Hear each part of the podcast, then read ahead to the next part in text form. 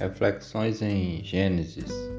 Gênesis é o livro da Bíblia que trata das origens. O capítulo 1, versículo 1 diz que no princípio criou Deus os céus e a terra. Aqui a Bíblia fala sobre o passado sem data. Versículo 1 é a introdução de toda a Bíblia e de toda a história, porque marca o limite entre o tempo e a eternidade. A gente acredita que isso aqui não é uma declaração resumida do que vem a seguir, porque primeiro ele menciona inicialmente o céu já os versículos seguintes mencionam, em primeiro lugar, a terra. Se a gente observar, por exemplo, Jó, capítulo 38, versículos 4 a 7, nós vamos ver lá que está muito claro que os céus foram criados primeiro. É tanto que as estrelas elas se alegram com a criação da terra. E se os céus não tivessem sido criados primeiro, como elas poderiam ter se alegrado com a criação da terra? Então, isso prova que o versículo primeiro se refere à priorização dos atos de Deus e os versículos seguintes se referem à, à terra, que passa por um dilúvio, né, julgamento e depois é restaurada a um segundo estado habitável, como antes da maldição. É o que a gente observa, por exemplo, a partir do versículo 2.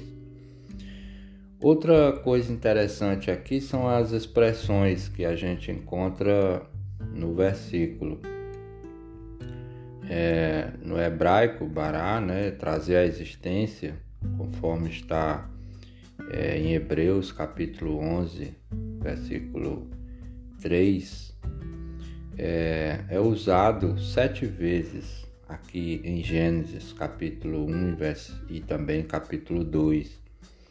Em todos os outros lugares, é, o significado de bará, fazer, o, o feito, são usados provando que a obra dos seis dias de trabalho foi principalmente uma obra reconstrutiva, porque em Gênesis 1 e 1 o universo é trazido à, à existência, mas em Gênesis 1 e 21 as criaturas marítimas elas são criadas mais na frente, em Gênesis 1 e 27, a gente vê o homem sendo criado. Então, Bará é reservado para a introdução dessas três grandes esferas de existência: né? o mundo físico, a vida natural de todas as criaturas e também a vida espiritual, que é representado pelo homem.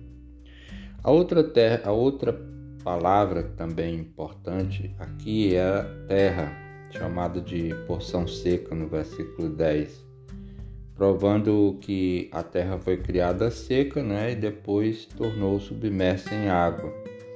E isso, conforme a gente pode ver em vários versículos da palavra de Deus, por causa é, do próprio pecado. Ah, as criações originais de Deus Portanto, incluem os céus, a terra, todas as coisas que, nele, que nela há, como quando são trazidas à existência, de forma que Gênesis 1 e 1 se refere a um passado sem data e ao princípio das eras da criação.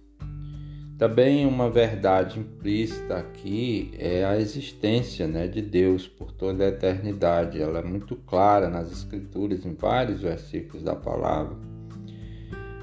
Não é, não é revelado o que ele fez durante todo esse período, né, antes da criação, além de ele criar os universos espiritual, moral e, e material. Outra questão também que inquieta muita gente é em relação à idade da Terra. A gente, com base na Bíblia, não pode dizer qual é essa idade, porque a gente não sabe quando se deu o princípio, né? A criação de Deus dos céus e da terra, no princípio, pode ter sido há milhões ou bilhões de anos, a gente não pode afirmar. Se os geólogos podem provar a idade da Terra, como eles reivindicam, a gente não tem autoridade bíblica para discordar. Eles também não podem contradizer a, a Bíblia porque ela não revela qualquer elemento em conexão com idade na criação original da Terra.